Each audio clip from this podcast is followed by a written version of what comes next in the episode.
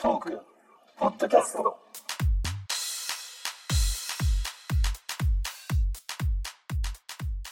こんばんは。こんばんは。こんばんは。はい。えートークポッドキャスト130回。えー、まあ、おー今年最後にしましょうかね。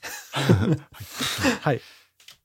うん、もう年末ですよ。あー2018年。えー平成最後の年末ですね。なんか、感慨深いですね。うーん、そうですね。さ平成最後ですかね。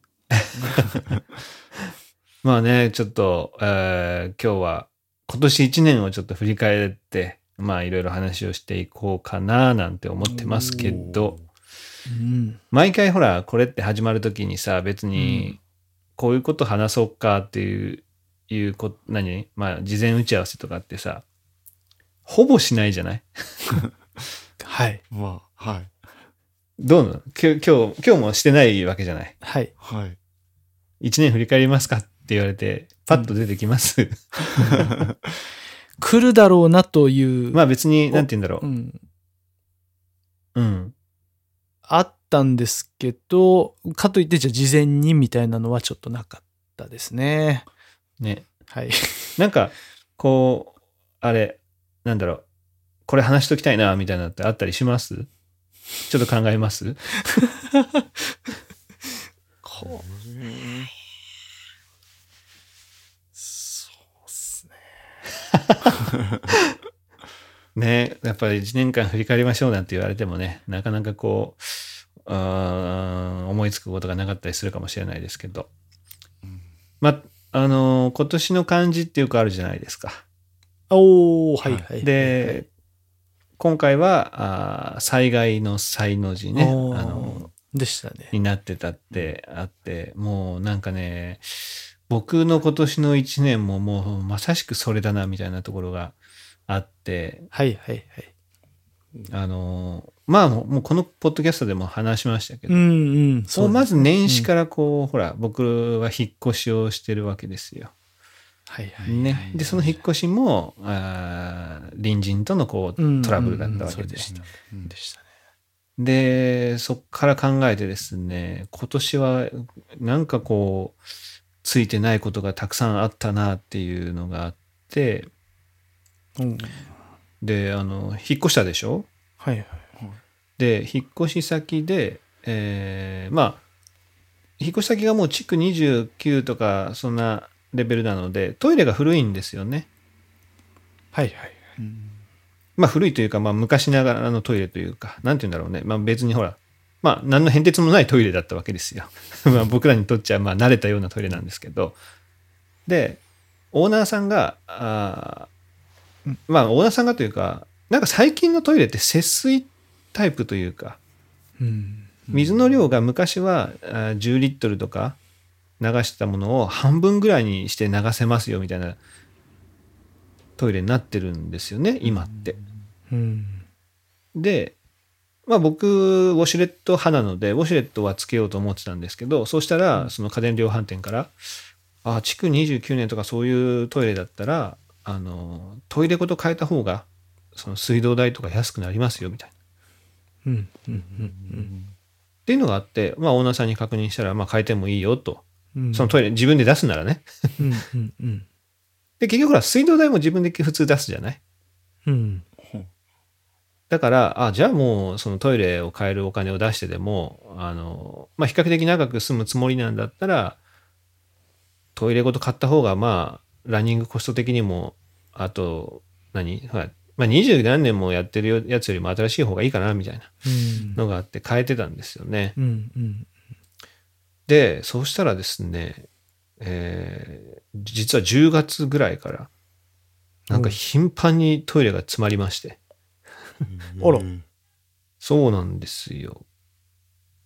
で、えー10月にもうなんか3日に1回ぐらいトイレが詰まるみたいな。結構な頻度。そうそう。で、ちょっと落ち着いたんですよ。1週間ぐらい、ああ、大丈夫になったなって落ち着いてたと思ったら、11月になってからは、毎日詰まるというね。そういうことがありまして。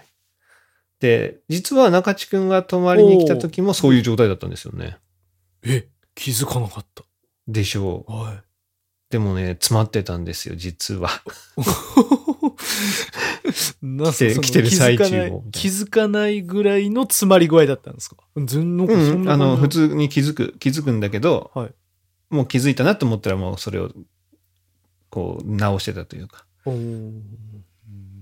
もう、だからね、あの、普通ほら、ラバーカップって言っても、バッコンバッコンこうなんか、やるやつあるじゃない。あはいはいはい。ありますね、あります。で、それ、一番、その一番最初の方はそれでやってたんだけど、もう拉致、なんかね、うまくいかないんだよね。そのタイプ、そのトイレのタイプとかによっては。綺麗にその、はまらないみたいなのがあって。うんで、もうネットとかで探して、そしたらなんか新しいタイプのものがあって、うんなんかね、もう先がドリルみたいになってるんだよね。普通ほら、ラバーカップって言ったらもう先がなんていうの？こう、それこそ思いつくでしょ。パコンってこうくっつくタイプのね、はい吸盤みたいなやつはいでさ。はいはいはいはいはい。あれをこうね、押し付けて空気の動きで、うんまあ、うね、詰まりをこう動かしてから開通させるみたいな。じゃなくて、先があのドリルみたいになってて、そのまず、流れるところにそれをぐーっと刺していくと、ドリル、こう、なんて言うんだろう、うん、先の方が細くて根元が太いんですよ。だから、根元の方でこう密閉させるみたいな感じなんですよね。わかる？穴の方に刺していくと、どんどん密閉していくみたいな感じ。うんラバーカップは最初から密閉じゃない。その場で密閉なんだけど、それは先がドリルになってるから、まあもちろんもし、えー手前の方で詰まってたらそれで押し込むし。うんで、そうじゃなかったら、まあその根元の方で密閉させて、えーそれを抜くときに、こう、空気の、なんて言うんだろう、動きで、こう水をまた動かすみたいな。うんちょっとね、こう、おこういうのがあるんだ、みたいな。なんか、ラバーカップも進化するのね、みたいな感じのものがあって。で、それをね、買ったりしてね、もう毎日のようにやってたわけですよね。でももう、拉致が開かないので、えーいろんなところにこう連絡して、オーナーさんだったりとか、あの、はいはいこんな毎日詰まるなんて、ありえないじゃない、普通。うんね。なので、どこで詰まってるかがわかんないわけですよ。トイレなのか、ほら、配管なのかっていう。で、配管でもし何かが詰まってるんだったら、前に住んでた人のものが何かあるかもしれないし、とか。うんで、トイレだとしても毎日のように詰まるから、これはこうなんか不具合があるかもしれないし、みたいな。うんでね、まあこれ聞いてる人で毎日詰まってるような人いないと思いますけど、これって賃もし賃貸でやろうとすると、うんやっぱりね、その勝手に開けたりした時にもう費用とかは自分持ちになっちゃったりするわけですよ。うんうんうんね。だから、どこの部分に責任があって、だからこれ開けるみたいなのをちょっとあある程度こう説明してはっきりしてさせておかないと、本来はまあオーナーさんが承諾した上でやる、まあ、あのトイレごと開けるのか、えー何かこう、なんていうの、圧力でこう水を全部流すのかとかいうのは、こうなんていうの、誰がお金を出すみたいなのがやっぱりこうかかってくるわけですよ。あの、責任というかね。なので、ちょっといろいろ時間かかりまして。で、えー最終的になんか水道メンテナンスみたいなところにお願いしたら、うん、まあこれちょっとでも取り付けたメーカーに言ってみたらどうですか？みたいな。これ多分取り外すと、その水道メンテナンスの人がやると、取り外すだけで10万かかると。うんで、そこからまあ原因とかを調べて、えー処置をするから、まあこれ、その毎日詰まるっていうのが、まあまずちょっと、うん、なんか引っかかるからっていうことで、えーまあ僕は山田電機で買ったんですけど、山田電機に電話して、そしたら、えー取り付けたのが4月だったので、えー7ヶ月ぐらいですか。なので、経ってはいるんですけど、保証期間がですね、2年間ありまして。うんうんあ、じゃあちょっと見てみます、みたいな。まあ、施工したところはなんか多分下請けのね、うんところが、町工場、町工場？なんていうの？町のね、なんか工事屋さんみたいな人がやってたので、でもうちょっと連絡してや、あの、させます、みたいな感じで。で、えー、ただもうそれも結構か、1週間とか1週間半ぐらいかかったんですけど、連絡してから。2週間ぐらいかかったのかな、来るまでにも。もうそれの間も毎日詰まってましたよ。うん で、えー、12月の頭ですかね。うん。12月の頭、いや、1週間、2週間前なので、まあ、8 10日前後、12月の10日前後に来て、1回全部外して、それでもちょっと原因が分からず。うん。うんで、えーまあ皆さんね、トイレの仕組みってあんま分かんないと思いますから、あー難しいですけど、まあ、配管とトイレを接続する部分っていうのがあるわけですよ。配管っていうのはもともと、あの、埋まってる、家に埋まってる部分ね。うん。うん。うん。だから床からポンって出てるわけですよ、その配管がね、一個。うんうん。で、そこにトイレの、まあ、管、まあ、流れていくためのね、管を接続するんですけど、そこのお接続するための粘着剤みたいなのがあるわけですよ。水漏れとかしないために、しっかりとその、なんだろう、こう、粘土みたいな感粘土の、シール剤ですかね。うん、多分。あの、ガスケットっていう名前だったんですけど、うん粘土のジェル板みたいな感じね。うん。で、やってたものが、もしかしたら中に、こう、うまく、なんだろう、接続できずに、ちょっとこう、中にもう漏れちゃ、漏れるというか、うん。そして入り口を狭くしちゃってたかもしれないみたいな感じ。で、ちょっと様子見ましょうみたいな感じで、なって、えー、翌日はですね、詰まったんですよ。ほうほう。外した翌日は詰まったんですけど、うん。そこから今現在まで10日ほど経ちますけど、大丈夫とおー。いうことなんで、えートイレに悩まされた1年だったな、みたいな。長え。4月か長え。そうなんですよ。で、まあ、1ヶ月に1回とは言わないけど、まあ、それぐらいのペースでは詰まってはいたんですよね。うーん。うん。でもまあまあ、そういうこともある。節水タイプっていうのは詰まりやすいっていうふうに言われてるんですよね。特に古いマンションとかでは、うん。あの、その配管自体がそういう、配管だったりとか、その設置場所っていうのが、そういうのに適してないとかがあって、うん。っていうのはあるんですけど、まあ、あの、まあそういうのもあるのかなと思ってたら、10月、11月でもう、すごい大変だったということなんです。へえ。はい。こういうのがあるんだなと思って、そういうトイレ話でした。結構結構ストレスですねうんなかなか聞かないでしょ？聞かなだからまあ皆さんもね、あの、気をつけてください、トイレには。い。もう、やっぱなんかこう、当たり前に、こう、できているから気づかないんだけど、その当たり前にできてるやつが、まあ仮にできていなかったとすると、うん本当わかんないですもんね、僕らじゃまず。そうなのよ。例えば、うんエアコンとかもそうじゃない？なんかおかしいってなってもさ、自分たちでは原因が分かんなかったりするでしょ？うんね。だからそういうのって、しかも、や、なんか原因を、原因を調査するだけでも結構なお金がかかったりするから。それですよね。もうね。本当だから、あの、僕がその、うちがあの、洗濯機が壊れた時もそうでした。もう、まあ、あの、あその出して原因を調べてもいいけど、それをするのにもう本当にか、ちょっと買った方がいいぐらいの費あ、用もういいんじゃがかかりま。すみたいな。そそううそそううそうう。そう。大体なんかそういうのがありますもんね。まあまあ、しょうがないけどね。だって、絶対た、分かんないもんね、原因。だうんそれ調べるの相当難しいだろうもんね、普通はうね。んいや、まあ本当でも、すっごい。まあだから今現在もまだ不安ではあるんですけどね、とりあえず。あの様子見ましょうって言ったら翌日詰まったっていうのがちょっと気にそうそうなりますけどそうそうね。そうただ、もしかしたらその粘着剤がまだ少し残ってて、ああ。あの、ようやくそれが流れたのかなとかね。うんその外した時にもうなんかもう必死で取ってはいたんですよ。前のね、うん粘着剤を。はいそれは別に中に、もう結局、外した後にしか、その粘着剤とかが見えない部分だったりするから、その中に浸水し、ん？侵入してたかどうかもわかんないんですよね。うん。でもその可能性もあるみたいな。うんうんまあわかんないですけどね。業者だったら本当は分かってるのかもしれないですけど。あの自分たちのこの施工の失敗をこう必死にこうね、そうそう。わかんないですねって言いながら、こう極力こうね、そしたら、わそしたらほから何？山田電機と折半になるとかね。なああ、はい。あの100%自分たちじゃなくなる。なるなるそういうのはもしかしたらあるのかもしれないあるかもれしんない。そういうの。うんうん別にその山田の人とか来てないから、誰も立ち会ってないし。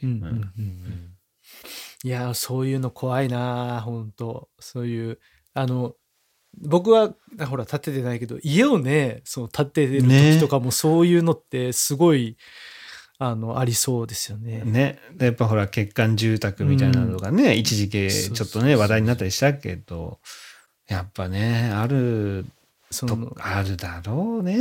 だからさ、何そのか、しら。あの、一から建てると人って、うんちょっと、まあ僕はや建てなかったけど、なんかこう、言っても分かんないですよね。正直、これが適正な工事をしてるとか分かんないけど、でも、心理的にはちょっと行きたくなりますよね。大丈夫みたいな。うん俺の家ちゃんと建ててるかみたいな。とりあえず行くだけ行ってみるみたいなね。ね。牽とりあえず制するみたいな。言っとけ、言っとけば、向こうも丁寧にやるんじゃないかそうそうみたいなところはあそうそうるよね。ありますよね。だからなんか、そういうところはちょっと働きますよね。なんかわかんないけど、こうちょっと心配になるから行ってみるみたいうん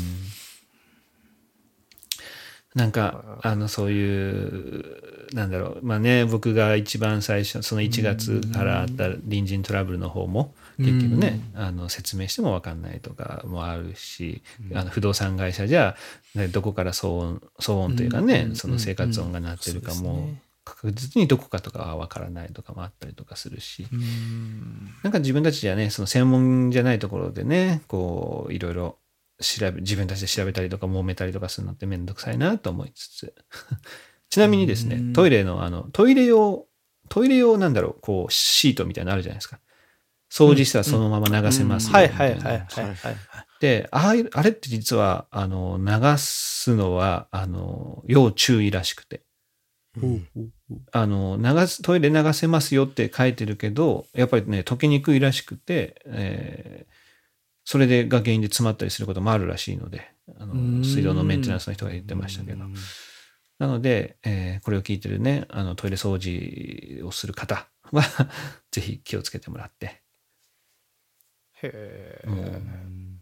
ね、どういうもので詰まるか分かりませんからね、もう詰まる、もう僕と奥さんはもう、かなりもう、人生、普通の人が人生でやる分以上、詰まりを解消してると思いますからね。そんなにやらないですもんね、正直ね。ね。うん、やらない。僕ももう、まあ、ちょっと大変でしたっていう。いや、それは大変でしたね、本当に。はい。まあ、中地君もね、引っ越すうん先でね、あの、はもしかしたら節水タイプとかそういうのもあったりするかもしれないんでね、普段流してた、あの、例えばそのさっき言った流せるシートその掃除シートみたいなやつそうですねは、あの気をつけた方がいいよみたいなことは、奥さんにね、伝えていただければと思います。ぜひ。どうですか？今の間にちょっとか思いついたり考えついたりした真剣に話を聞いてございましてですね。まあそうだよね。確かにね、これだけ話を聞いてたら自分の話なんかなかなか思いつかないですよね。似たような、似たようなっていうか、おうちのセレナのうん。助手席が、おのドアなんですけど、おうなんて言ったらいいですかね、こう、ドアを開けるための、こう、ノブ、ノブがありますよ。うんうんうんうん内側です、内側。あ、そう、うん、ドアの内側はい。うん。そこの上が、なんか知んないんですけど、で、出てきたんです、こう、壁が。なんて言ったらいいんだろう、こう、うん、うん壁が、こう、すそ、下から、下からなんかが。なんか、はい、下からなんかが出てきた。おそれ、エイリアンでも生まれるんじゃない？これはなんだっていう、触ったらボコッとなんかしてるんです。うん。おで、これは、そのまあ、うちの奥さんが一旦ぶつけてるんで、うん。これが原因か。でも、助手席じゃないんで、スライド、ん後ろのスライドドアの方をぶつけたん後で、そう関係ないはずなんです。うん。そしたら、まあ、こう、ちょっと、ディーラーに持って行って。うん。たら、まあ、こう、一旦ドアを外して、なんかその外したことによっての、なんか原因があるんじゃないかと。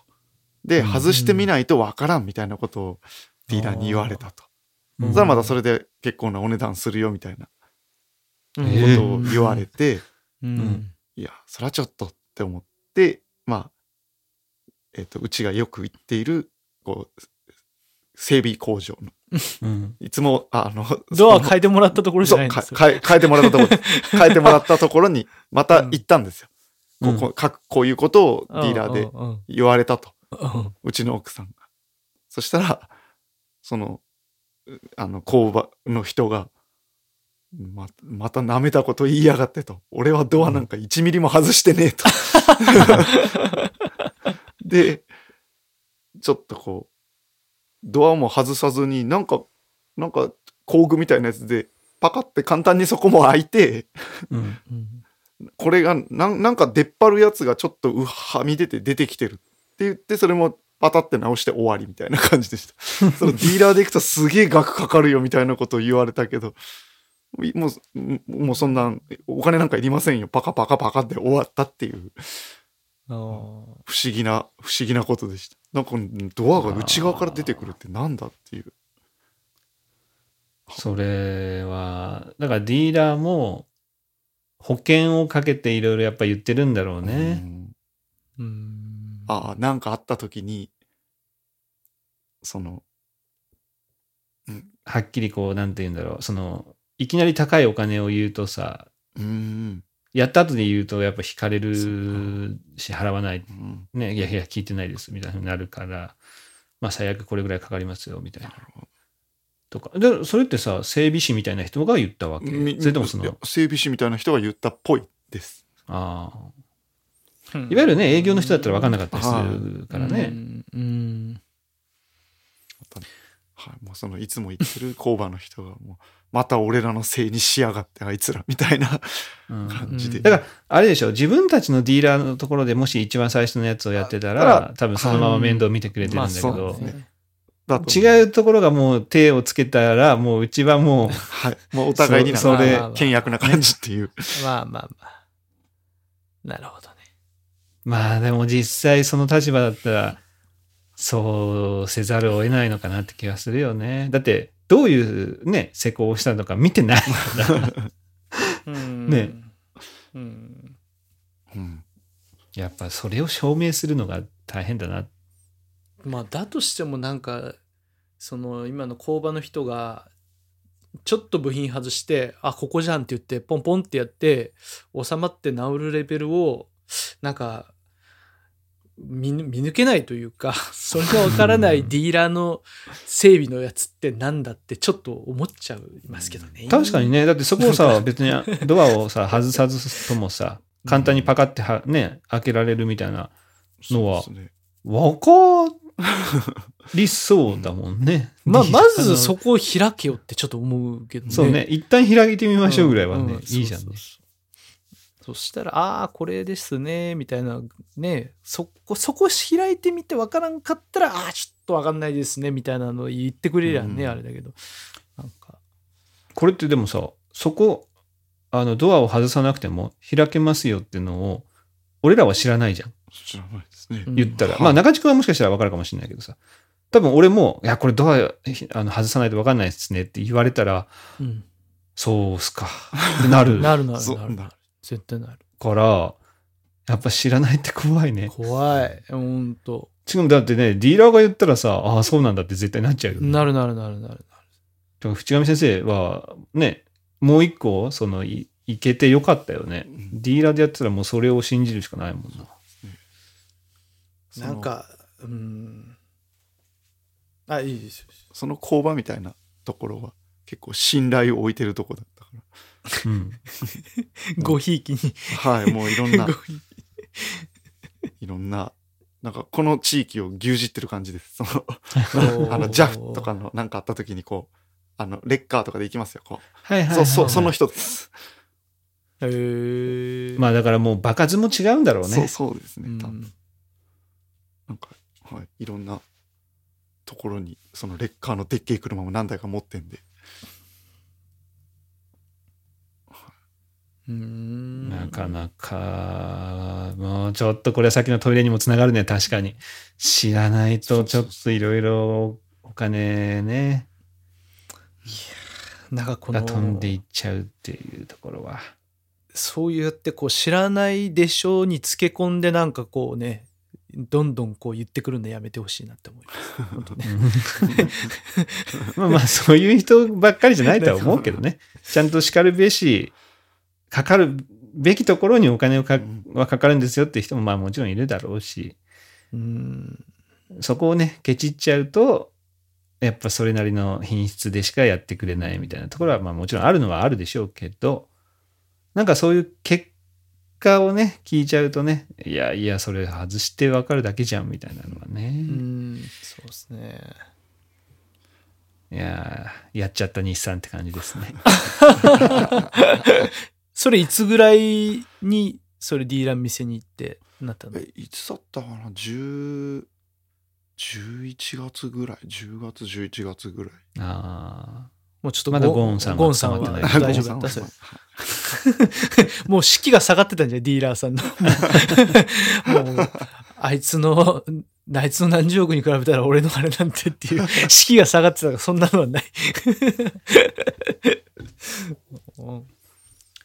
いや、まあでも、ちょっと、ね、車関係も僕は全く詳しくないので、そういうの、なんか、い一旦ちょっとう疑うっていうと言葉はあれですけど、うんなんかね、セカンドオピニオン的なね。そうですね。まさに、考フッチーの例なんてそうですよね。セカンドオピニオンじゃないけど、それが適切な、ね。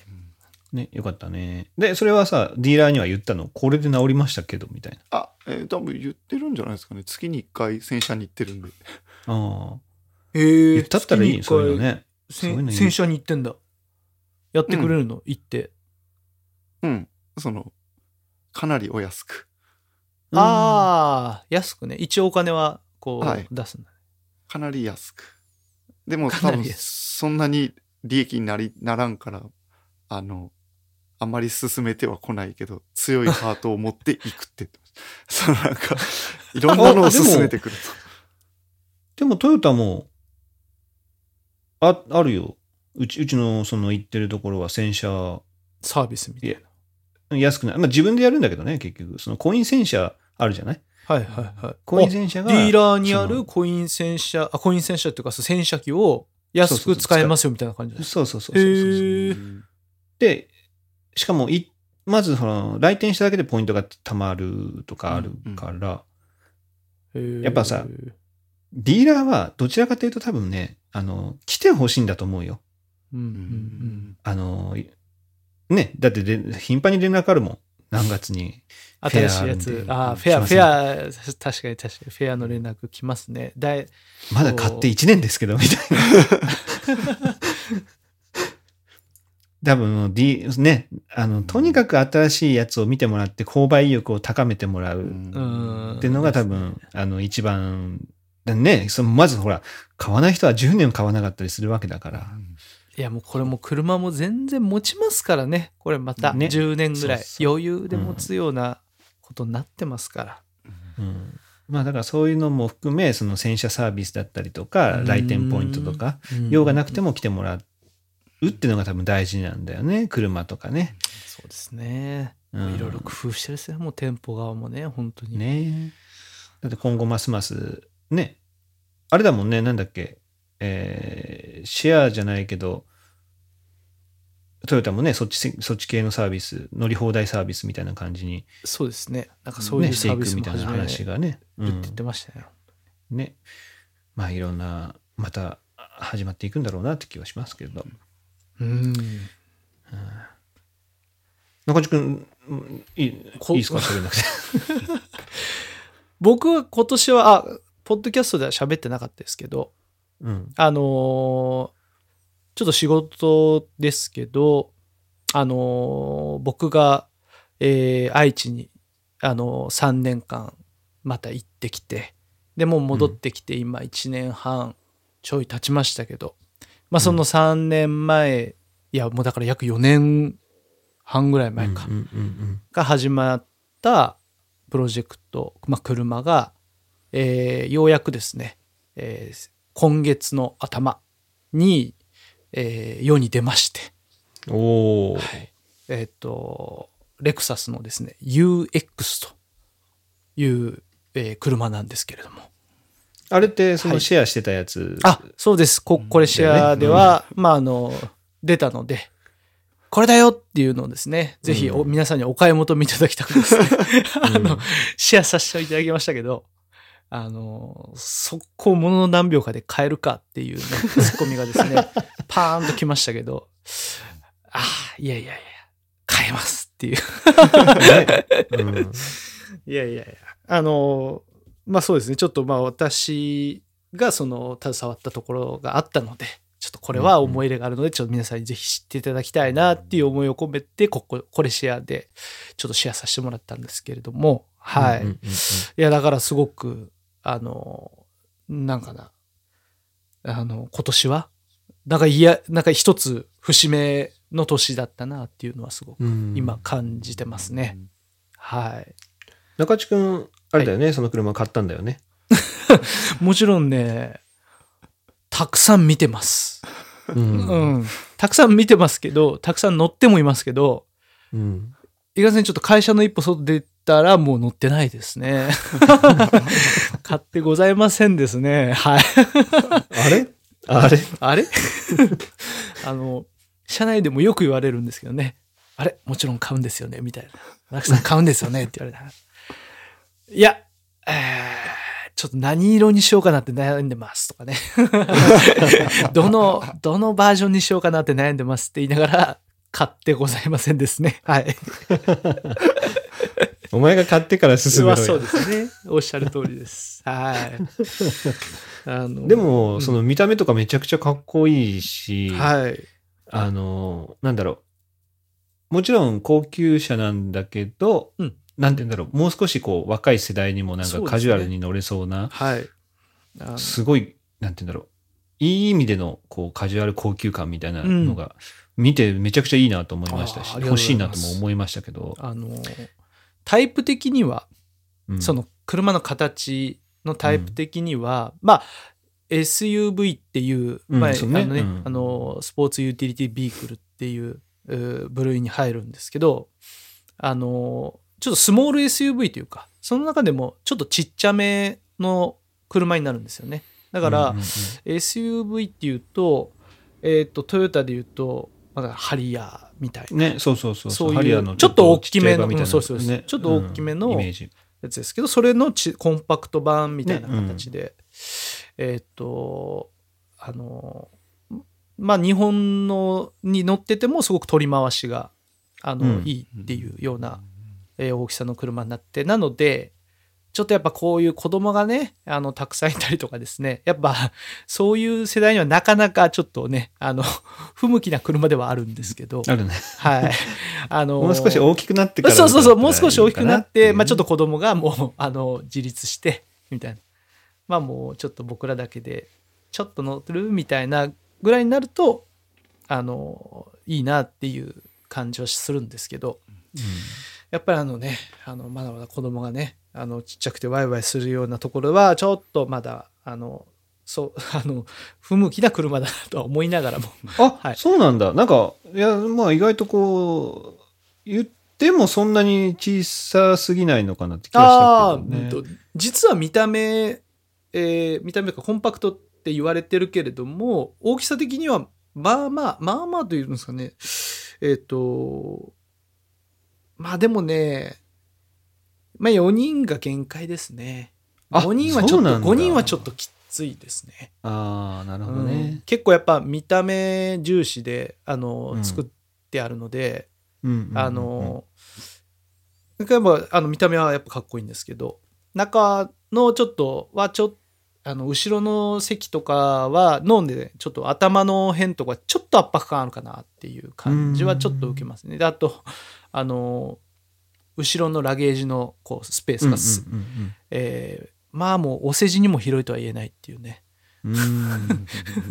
いやいやいや、な SUV でしょって、そこ結構大事なんじゃないっていうところが、まあちょっと狭いっていうところもあって、うん、まあでも、見た目のインパクトはかなりあるし、うん。あの、その走り、ね、なかなかこう表現しづらいですけど、走りもいいまあ、言われてるので、やっぱそういう好きな人はいいかなっては思うんですけどね。うんまあ何せお金もまあかなり結構しますんで。最低価格420とかそこら辺だそうですね。それぐらいからします確か、ね。うんただね、あのーさっき言ったものの数分で買えるかって言ってた高橋さんは車買い替えてましたもんあそうですね。買い替えてましたね。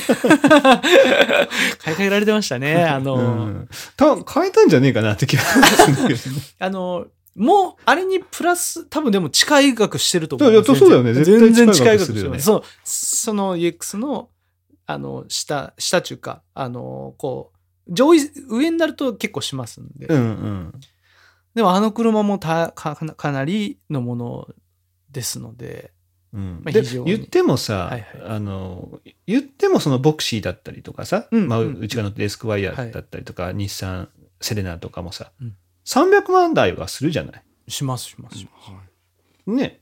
を考えたら400万前半ぐらいだったらまあ買えなくはないよね。うん、そのオプションとか何もつけないうん。あの、高級ミニバン、もう一個上のクラス、トヨタで言うと、アルファード、ベルファイア。うんうんうんこれになるとやっぱもうそれぐらいするんですよね。ううんんまあ、ただ今話を聞くと中はちょっと狭いうん、ですよそうですね。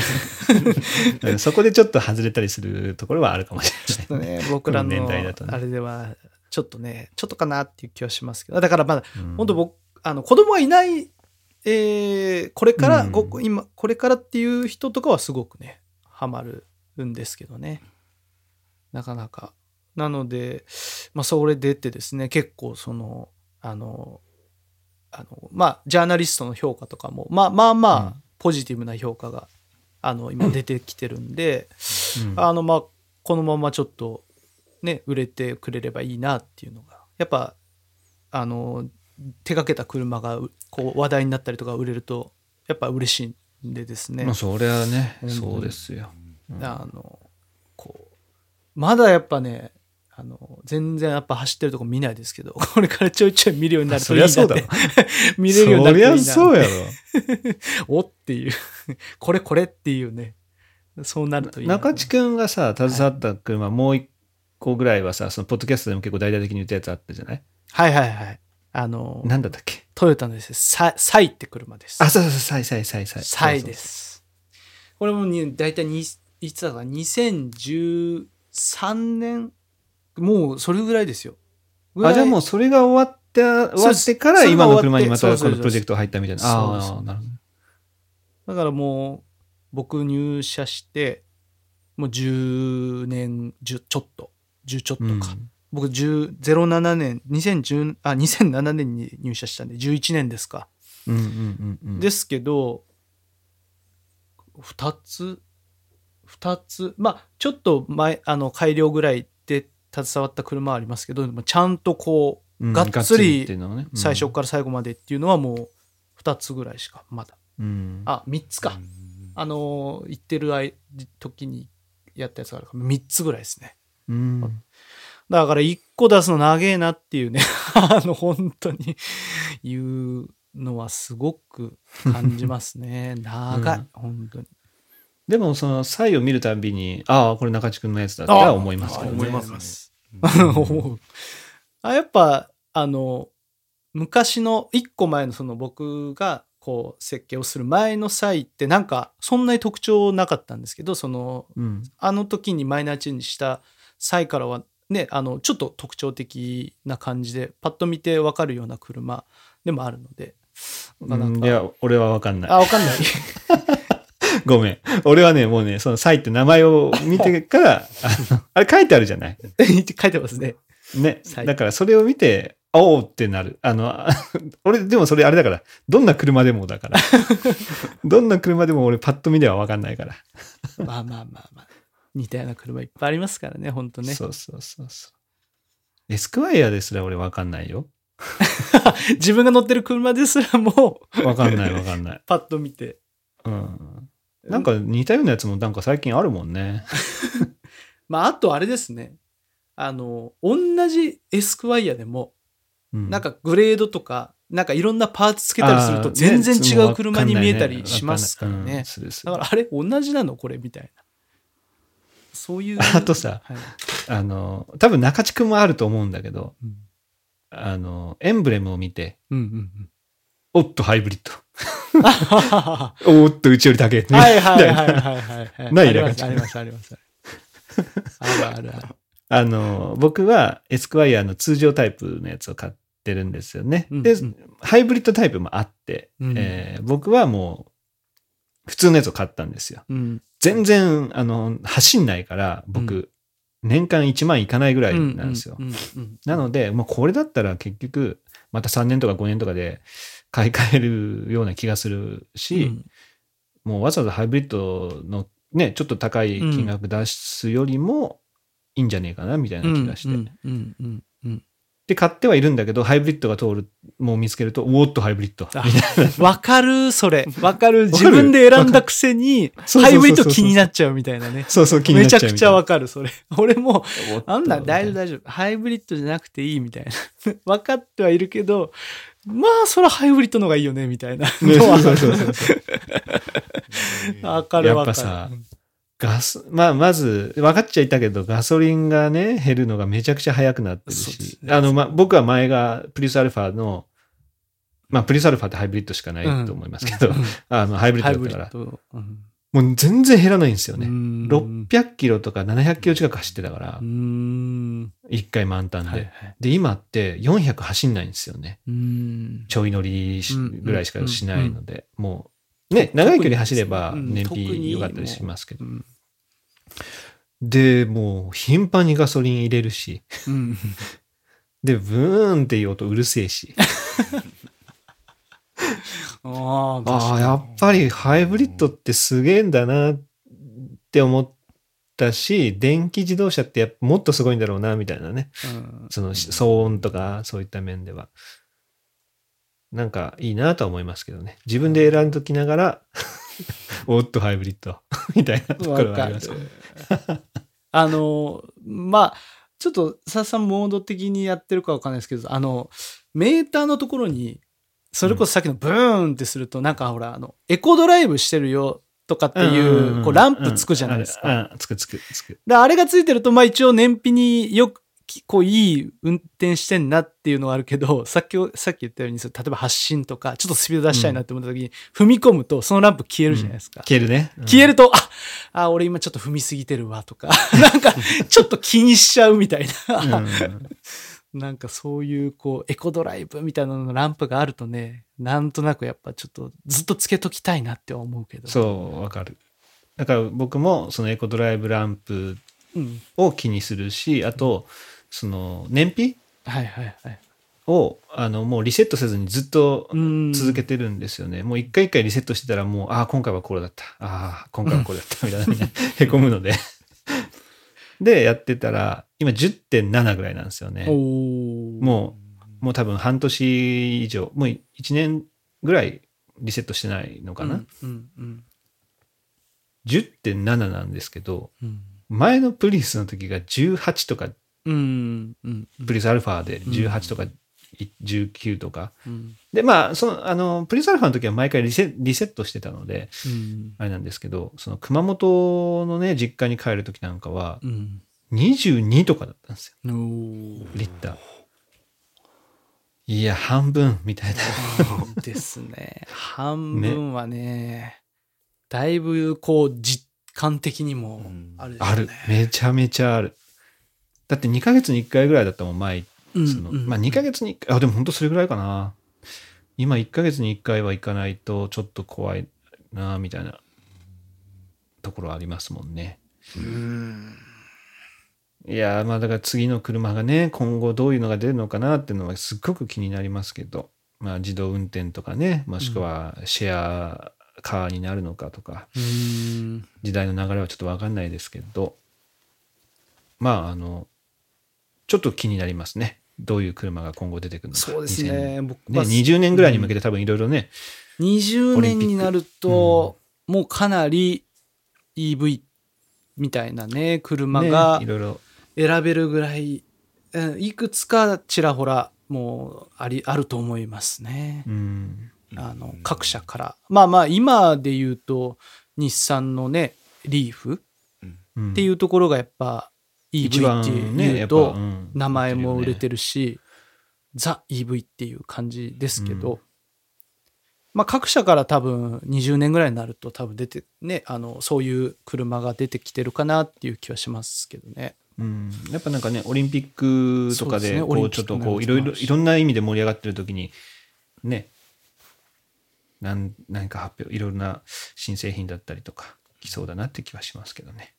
うん、僕はあの燃費で言うとだからね、プラグイン、PHEV が欲しいなって思うんですよね。その、それ多分一軒家に住むようになるからでしょ？いやいや、まあまあまあ、そうすると充電もできるからですけど、多分それがね、ん一番、こう、燃費っていう意味だと、すごくこう、ストレスがなくいいかなと思うんですよね。その、例えば、通勤とかちょい乗りは、あの、多分、電気自動車として使えるぐらいの距離。うん、例えばだか。らそれがさ充電するところがないとできないじゃん。でも PHEV になると、うん、遠出するときはガソリンで、こう、その EV 期間が終わるとガソリンいけるから、遠出もできるんですよ、だから。いやいや違う違う違う違うそのさ EV をさ充電するところがさあいわゆるマンションとかってないじゃん。あ、はいはいはい。そうねね、そうね。で、一軒家だと、もう駐車場にさ、今、今やもうあるじゃない。はいはい。もうそれが取り付けるようになってるじゃない、はい大体。だって今の家、もしさ、中地君、今の家には絶対充電するとこないでしょ。ないないないない。その自分の家からさ、キャンプ用の延長コードみたいなの持っていけないでしょ、絶対。ないないないいや、でもだかだら、いりますよ。だから、なんなんていうの、マンションにもやっぱそういうさ、充電するようなやつがさね、でもね、なかなか、だから、それをさ、全部のところにつけるわけにもいかないし、でそのお金じゃあ誰が払うのってなるしね、電気代。うんうんうんうんそうですね。やっぱり一軒家向けだなって気はしますけどね。うん。確かに。うん。マンションで設置して、本当そのお金じゃあ誰が払うっていうのはなかなか難しい話だと思うしね。こうバッテリーをこう車からボフって持っていければいいんですけどね、家まで。ね。自転車、自転車みたいにね。みたいにこうふって持っていけたら、うん。確かだから、テスラだったかどっかはね、そのもう、バッテリーごと交換するみたいな充電方法を考えてるっていう、そのなんていうの仕組みもね、ああったけどね結局実用化はしてないのかなわかんないけど。ありました、ありました。まあね、難しいんだろうけど、なかなか。まあ、今後、ああ、その、い日本の住宅事情にも合わせた感じでやってくれるといいなって気がしますけどね。うん。だって EV でもなん、ね、今でもそんなに走んないでしょ ?400 キロとか走んの？走んないよね。リーフですか？うん。リーフ、まさしく多分400キロぐらいだと思います。多分。あじゃあ4別に400ぐらいは多分フルで行くと行くんじゃないかな、多分。400ぐらいだ別にふ普通にガソリンスタンド感覚で充電すれば普通に乗れる。だからちょい乗りするぐらいだったらもう全然多分ねまあそれこそ遠出ぐらいじゃないとね400キロいかないと思うんでだってね、ガソリンだって月1回ぐらいでね、わざわざ入れに行ってるわけだからさ。うんあなるほどねなるほど、電気、はいはい。電気もね、別にこう、その、ディーラーだったりなんだったりで入れに行くっていう感覚でも、あればね、近くにあればいいかなって気がするけど。これまた充電するのにどれぐらいかかるんでしょうね。ちょっとわかんないけど。ね急速充電みたいのはね、あの、あるけども、うん、どれ、30分とかはかかりそうだよね。30分って結構かかるね。あだからあれか。イオンみたいなところのね、に行って、うん。そういうとこはね、あるよね。充電するところに置いといてで買いその物後は買い物しとくみたいなね。うん、なるほど。それがいい、うん。なるほどなるほど。そっか。自分の自宅じゃできないけどちょっとそういうところにわざわざ充電をしに行ってやるっちゅう手はありますね。うん。一軒家だったらね、もう別にそんなのせずにね、毎回、うん。毎回別に足りなくなったら家でやるっていうのは一番楽だけどね。うんまあちょっと中地君の新しいところに行ったね、がいいんじゃないですか？買い替えも考えても。車が出てないですけどまだねはい そのうち出るでしょそうのからねうち出たら。うんちょうどね、その3年の車検の中で出てくれたらね、高く売れるだろうしさ、おおいいですね。まあ、悪くはない気はするけどね。うん。確かに。いやーちょっともう一個じゃあ別の話してもいい？おおはいはいはい。あのーこの前ですね、あの、クローズアップ現代っていう NHK の番組を見てたらですね、はい今年の振り返りみたいなやつで、こう、まあ、あったわけですよ。その、キャッシュレス化とか、うん。災害がどうとかみたいなのがあった中で、うんやっぱ一個ね、このスポーツのパワハラ問題みたいなのがあったんですよね。うんで、やっぱこの、まあ僕コレシアでもね、あうんの、一個2013年の記事を流しましたけど、で、まあその、為末選手って陸上選手にいたじゃないですか。はい。で、その人が、あの、そのクローズアップ現代にも出てたんですけど、多分それ関係でいろいろと、あの、為末選手の、まあ、せもう選手じゃないけどね、為末さんの、あの、ツイッターでいろいろとこう、シェアされていて、まあ僕それを見てたんですけど、まあやっぱほら子供もね、今バスケ、ミニバスやってる中で、うん。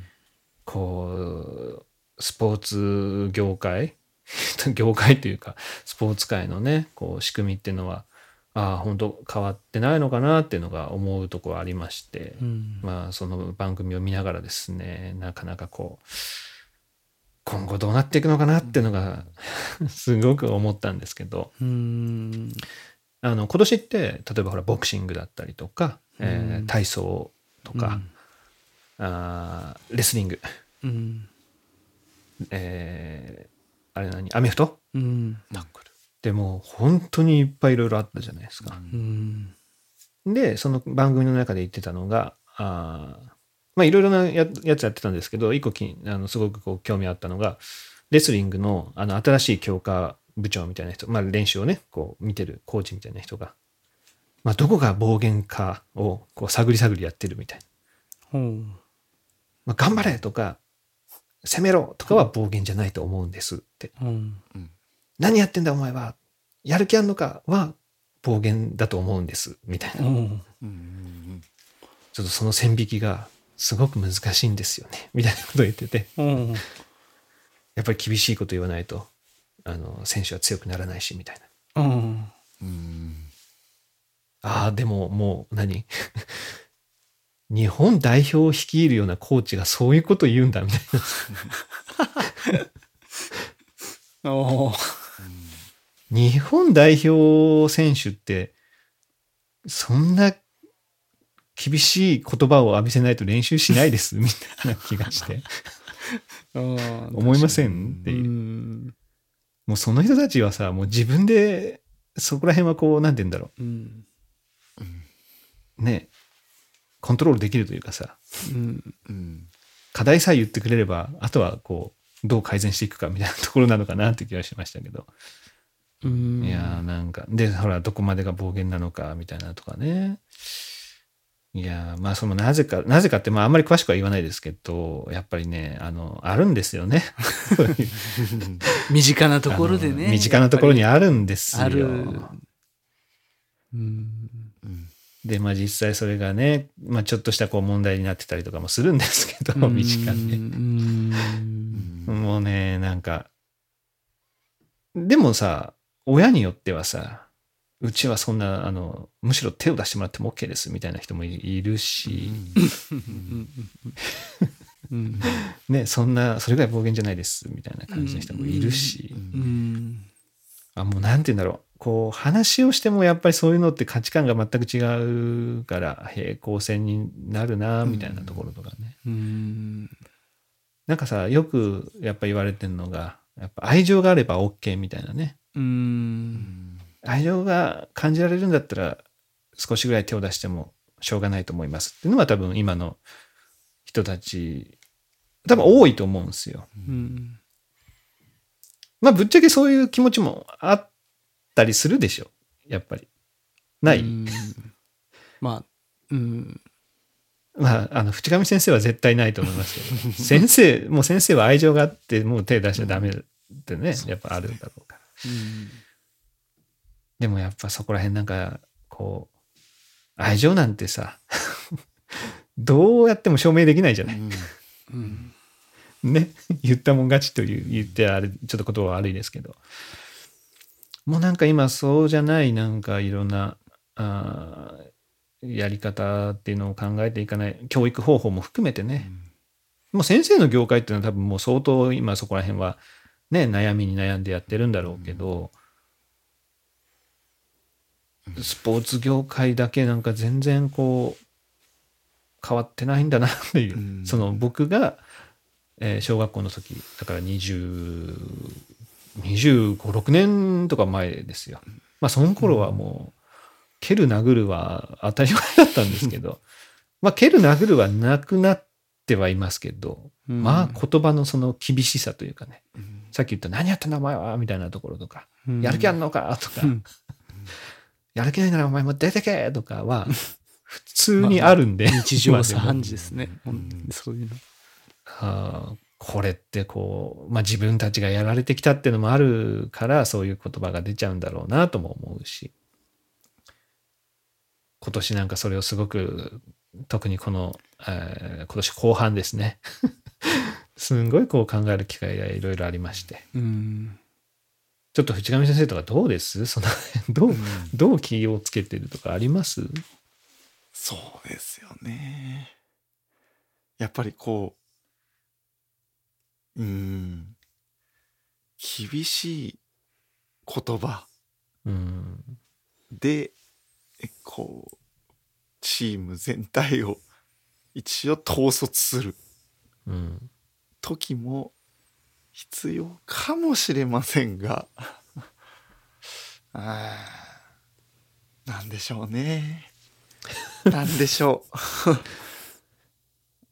うん難しい。その、なんて言うんだろう。例えば自分が本当にその立場になったら、もう全く、なんていうの？言う,、まあ、言うこと聞かないというかね、うん子供たちに、わっと言っちゃうっていう気持ちも多分あるとは思うんですよ。だって子育てしていく上でさ、うんやっぱりこう、なんでちゃんとしないの？みたいなことはね、うんうん言いますから。走るな！みたいなね。お店の中で走走るな！みたいな。何回言ったら分かるんだ？みたいなことはね、そうですあねったりしますからね。その厳しい言葉って言葉なんだろう。ぼうん。それこそさっき言ってたその暴言じゃないないんですよ。うん。うるさい！っていうのは暴言じゃないのか？みたいな。なんなんでしょうね。ね、そう難しいじゃない？その、もうだからさ、なんか俺がその番組を見てたし、普段、もう結構普段からもそういうのをいろいろ考えてる中で、もうさ、こうもう怒鳴ること自体もうやめた方がいいのかなって気はするんだよね。うん。もう怒鳴っちゃえばそれがもう全部その、もう暴言に近いのかなっていう、うんもうボーダーラインに引いちゃうというかさ。うんなんかそれを、なんだろう。例えばほら、お前やる気あんのかって言われてさ、うんやる気が表に出るタイプと出ないタイプもいるじゃない？今になって考えてみればさ。うんね。で、声が小さいっていうのもさ、大きけりゃいいっていう価値観もまた今になって考えると別に小さいからダメっていうわけでもなかったりするじゃない？ね。じゃあさ、声でかい子がさ、本当にみんな素直でいい子なのかって言ったらさ、そうじゃない時もあるでしょ？うん。なんなんかこう、昔ながらの体育系の理想みたいのがさ、うん。それをやってるといいんだみたいな風にな今でもやっぱあるわけよ。声が小さいとかさ。やる気を見せろみたいなとかさ、普通に言ってるんだけど、ね、そういうタイプの子だったら得して、うん。そういうタイプじゃない子が損するっていう風に考えると、うん、なんか、まあまあ、社会の縮図でもあるのかもしれないけど、現代社会ではもうそういうのって少なくなってきてるじゃない？だいぶ。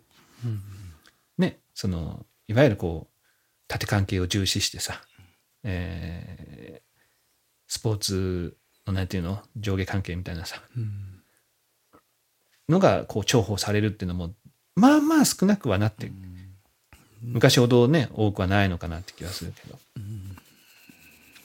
なんかそれが、こう、スポーツ界だけずっと続いてるのかなみたいな。試合を見に行っても、他のチームのコーチめっちゃ怒鳴るみたいな。うん、それありますね、うん怖いなっていうなんか、う、うんん。選手が意パスする識してる方なって、そうそう、パスする方一つでもう怒鳴るみたいな。あああ そっちじゃねえみたいな。さ。すげえなと思って。うん。でさ、うん。そのナショナルチームとかではね、その暴言がどうだっていうのでさ、すげえ問題になってんのにさ、うん。子供にはいいのかっていうね、うん。子供の方がめっちゃこう影響しそうじゃない？うん。精神的にさ。ですねなんかそれをさ、その教育とかさ、しつけだっていうところでさ、をこう抑え込もうとしてるっていうのもなんか、うーん、なんかもう違うのかなっていうような。うん難しいな。なんかこう、そういうふうに、じゃあ、じゃあどうしたらいいのみたいな。いや、うんこうやったらいいじゃん。ほら、これでこうなってるよ、みたいな。なんかこう、工事例がですね。あると、そうか、確かにな。みたいなふうに思うと思うんですよね。でも多うん。分、やり方がわからないと思うんですよね。そうやってじゃあね。怒鳴らないでもいいじゃない？いやいや、うん。でも怒らな怒鳴らないと子供は分かんないんだ。って思ってる人たちばっかりだし、そうそうそうで、怒ら怒鳴らなくてもできるよね。ほら、こうやったらできてるじゃんっていうのがあると、うんまあね、確かにそうかもねって思えるけど、いやいやいや、子供は怒鳴らないとできないよって、やっぱ、もう思い込んでる人たちだから。本当に。ねうん。でそういうとえっと、多分ね実際、怒鳴ってるチームが強いと思うの。うんうんうんそれは言うことを聞くから。うんうん。で、俺ね、その、すごい思うところがあって、そう、小学生で強かったチームが、中学、高校で活躍してるところってどれぐらいいんのかなっていうのがすごく気になって、うんうんやっぱりほら、あの、ちょっと調べると、そのアメリカのね、小児科学会みたいなところのやつではね、その将来的により攻撃的になる、その反反抗をするとか、うん。あの精神的にこう影響が及ぼすみたいな子供の頃に怒鳴られたりとか恥ずかしめられたりまあそのほら大勢の前でなんかささせられるとかそういうのがあると影響するみたいなのがあっていやねこれねそれを見た時に、まあ、読んだ時に僕がミニバスの時って県2位とかになってるわけですよ。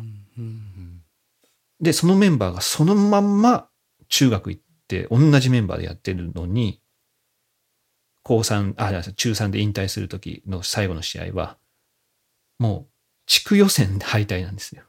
うん。であのその中3の時に顧問が変わったんですよね。中学の顧問が変わってうん。素人の先生になったんですよ。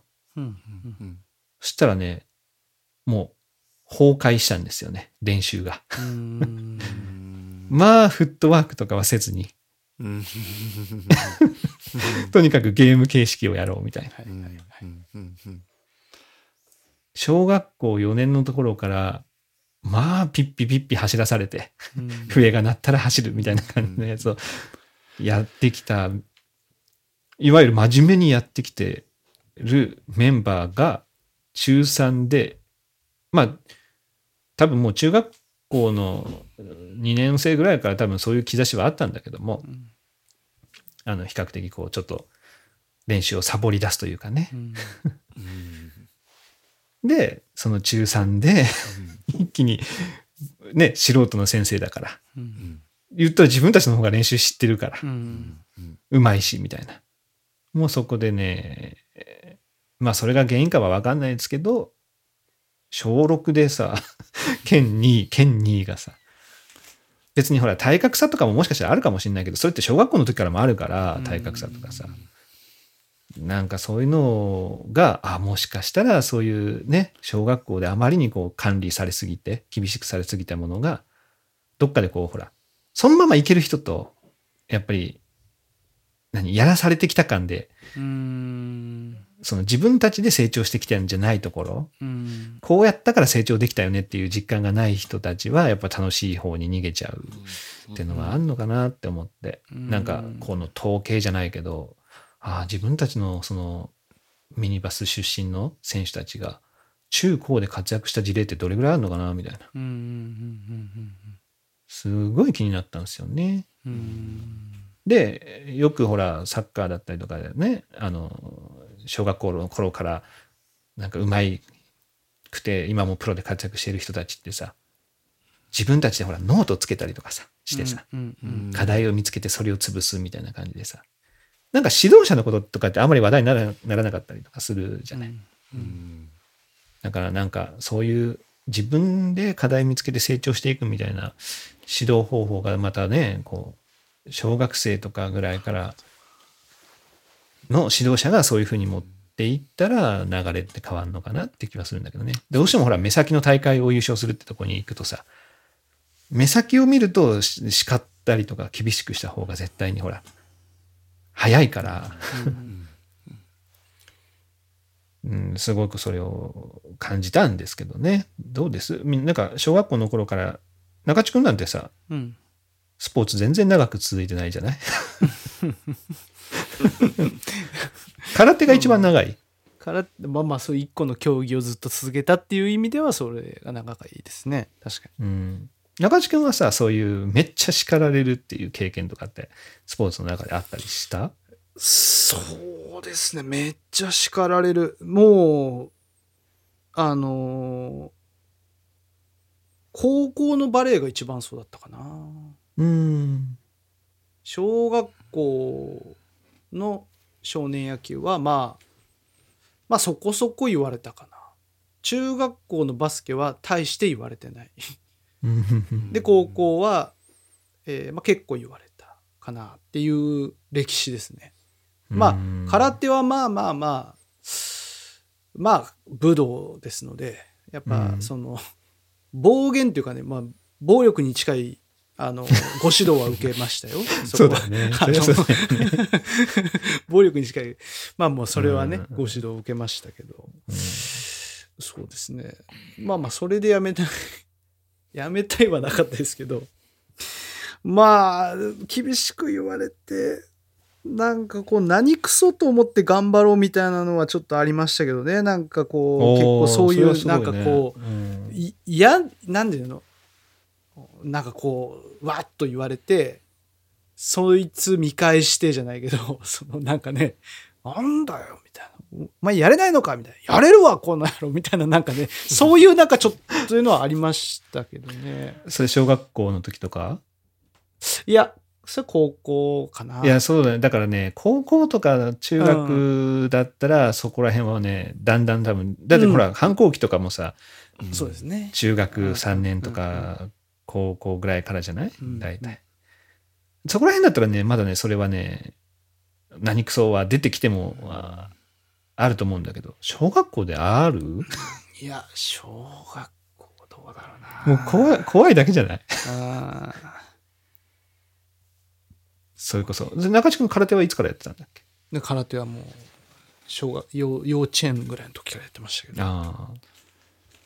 怖い、まあ怖いっていう気持ち暴力にしかなかった、ね。近い指導を受けられてさ。うんいや怖い、あの先生怖えみたいなのはありましたよ、やっぱ。だから、あの先生が言うことには、こう、ちゃんとやっとかないで、これ、まあそれこそその、なんかが飛んでくるとかさ、その、ね。叩かれるとかさ、げんこつ食らわせられるわ、だからちょっと、ピシッとしとかないとみたいな、心理はやっぱ働きましたけどね、やっぱね。うん。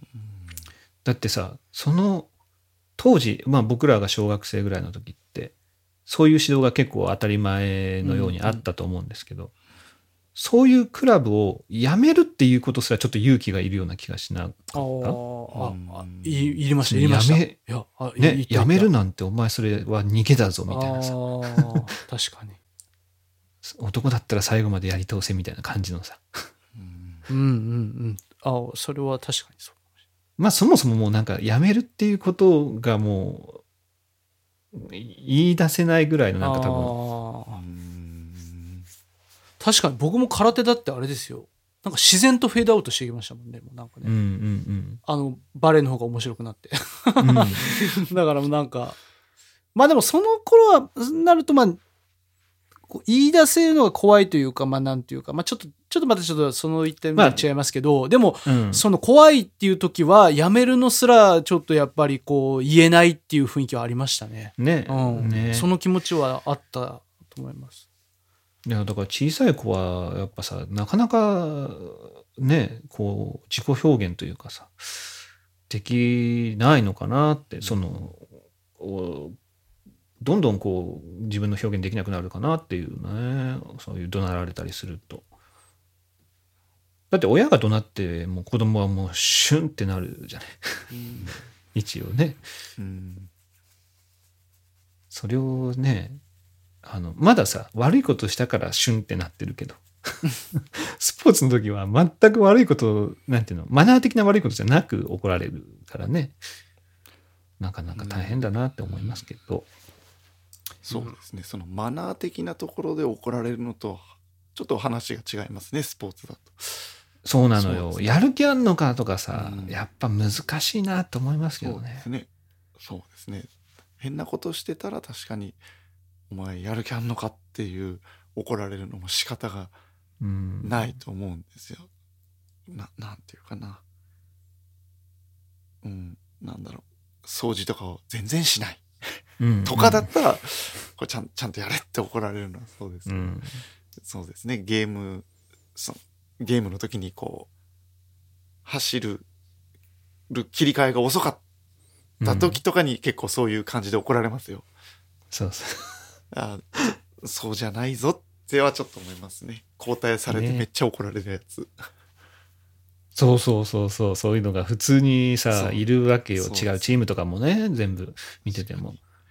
いやそのそいつは多分やる気とかの問題じゃなくてそこに気づいてないだけなんだよなっていう。うん。のはありますね。ねなんか。いや難しいなってのはもう本当ここ思ってていや今もねちょっとねいろいろ続いてるんですよ。大変ですよ。現在進行形です。現在進行形なんですよね。いやまあちょっとねであんまり詳しい話はしないですけど。それを聞いて、本当にこう、毎回僕もこう、現場を見ますけど、まあ今日も、うん。今日もあったんですけど、あったというかそういう現場に、現場というか、まあ、いわゆる練習の風景とか、試合の場だとか、行くためにやっぱ思い出しますね、佐藤さんがこう言う、うん。そうやって言ってることとか。で、そのためにこれあのどうしたあらいいんだろうれなね。中地君がうん。中地君が泊まりに来た時に実はあのちょっとねいろいろ詳しくは話してたんですけど。でやっぱその度にこんこうどうしたらやっぱりうまいこといくんだろうなっていうのはこうすごく考えさせられますね毎回、ね。う、ん、毎回考えるうん。こういう場合どうしたらよかったのかな？とかね。そう。であの本当に思うのが低学年の方が絶対怖いじゃないですいやか怖い。う、ん。んだからこれちょっとまあ自分も低1年生の時ね子供が1年生で入ってたりするからこれ嫌いになったりするのが一番まずいよなとかね、うん、そうそういうのが原因でね、そうそうそうそう。とかもあるのでまあなんて言うんだろう。その悠長にも待ってられないなみたいなところもあったりして。うん、うんまあちょっといろいろいろいろうんやってますよ。まあいつかねいつかちょっと話せる時が来たらあの話したいと思いますけど。まあなんか僕 中地君のあのリーダー研修でしたっけ、はいはい。じゃないですけどまあほんといろんなところにあの首突っ込んじゃうなって自分でも思いますね。なんか。今ちょっといろいろやってますよ。マジですか、へえすそうごいなそこも。いやーなかなかそこに手出していけないなほんと。難しいなねえしかもねえそんな メインでやってるわけではない学年とかですからねまあまあいろんな人の意見もありますからね、まあ、この辺はちょっといろいろいろんな調整が必要だなとは思いますけど大変だはい。まあまあ、あーというわけでね、いいですかね。はい。また、ちょっとね、もう本当今年1年はね、僕はね、あの、まあ楽しいことももちろんいろいろありましたけど、まあ本当大変だったなっていう思いが すっごい強いので、ちょっと来年はね、もう少しこう明るく、あの、うん、まあいっぱい遊びましたけど、あの、いろいろ解決したいっすね。その辺をいろいろクリアにして、えー、中地家に遊びに行ったりとか、で、今年は撮れなかった集合写真をね、みんなで撮影したりとか今年やってうないですん、したいなっていうふうに思ってますよ。なので、まだ、ちょっとね、あんまり詳しいことは話せなかったですけど、まあ、いろいろ、えー解決したら話していこうかなと思います。うんまあ、今後のね、スポーツ界とかそういうところも含めてですけどね。はい。まあ、ちょっとね、今年1年振り返ってきましたけど、また来年もね、えー30周年、そうだ、ああ、そうでした。30周年ありますから、ついにあのまたねうん、それに向けて、えーやっていきたいなと思います。あ、そうそう、それで、あの、あやちゃんがね、あの、ポッドキャストき今聞いてますみたいな連絡があってですね、お、本当？あの、聞いてるらしいですよ。よかったよかった。リスナーが。リスリスナーリスナーが、貴重なリいやスナーが。、でもね、多分たまたま聞いたんだと思う。なんかね、ドローンを買いたいらしくて、ドローンの回ありますか？みたいな。ドローンの回ありますか？まあ、どっかに130回のうちあり、あり、あね、そうそうそうそう。なのでね、もうそこをなんかテロを買ってましたよ。り。おーなのでね、今度引き続き聞いてほしいなと思いますけどね。い 一過性のやつじゃない。一過性じゃなく。目的が達せられれたらもういいみたいな。うん、そんなんじゃなくてね、ちょっとちゃんと聞いてほしいなと思いますけどね。はい。じゃあまたね、えー2019年も、お頑張っていきましょう。楽しんでいきましょうよ。はい。はいよろしくお願いしますでは、今年はこの辺で。はい。さようなら。さよなら。さようなら。